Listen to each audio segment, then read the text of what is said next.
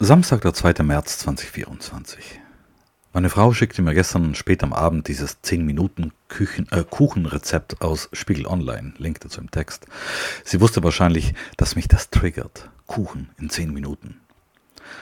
Noch am Vormittag bug ich, bug ich, bug ich den 10 Minuten Karottenkuchen. Ich benötigte dafür 30 Minuten, aber mit etwas, mit etwas Übung schafft man das locker in einem Drittel der Zeit.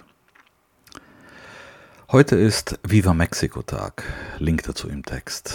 Heute vor 16 Jahren lernte ich meine Frau kennen. 16 Jahre, ohne Scheiß. Nur das Blog hat eine noch längere Kontinuität.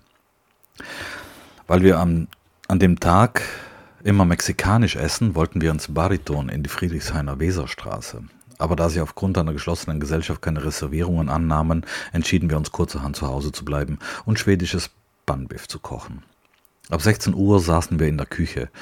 Anstatt aber mit der Zubereitung der Speisen zu beginnen, öffneten wir uns Drinks, naschten Oliven und Dinkelbrot mit Butter und hingen ewig an der Küche Kücheninsel herum.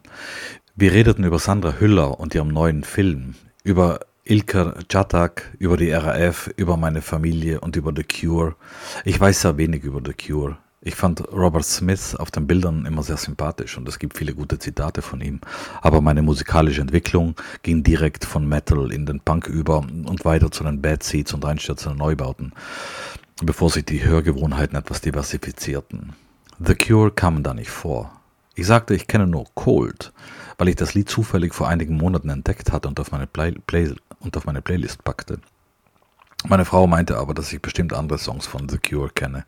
Deswegen spielte sie mir das eine oder andere vor und sie hatte recht, ich kannte sie alle. Ich wusste nur nicht, dass sie von The Cure waren. Danach hörten wir Joy Division und The Smiths. Auch das sind Bands, die ich eigentlich zu meinen Jugend, die ich eigentlich zu meinem Jugendrepertoire zählen müsste, an denen aber meine musikalische Entwicklung vorbeigeschrammt ist. Ich glaube, ich bin jetzt zu alt, um innige Gefühle zu deren Musik zu entwickeln. Irgendwann waren wir betrunken und hungrig, also fingen wir an, den Panbiff zuzubereiten. Es gibt keine vernünftigen deutschsprachigen Rezepte für Panbiff. Ich muss mal eines aufschreiben. Vielleicht gibt es keine vernünftige deutsche Panbiff-Rezepte, weil Panbiff einfach nur eine schwedische Frikadelle ist. Aber warum sind dann schwedische Fleischbällchen so berühmt? Für schwedische Fleischbällchen gibt es tausende deutschsprachige Rezepte.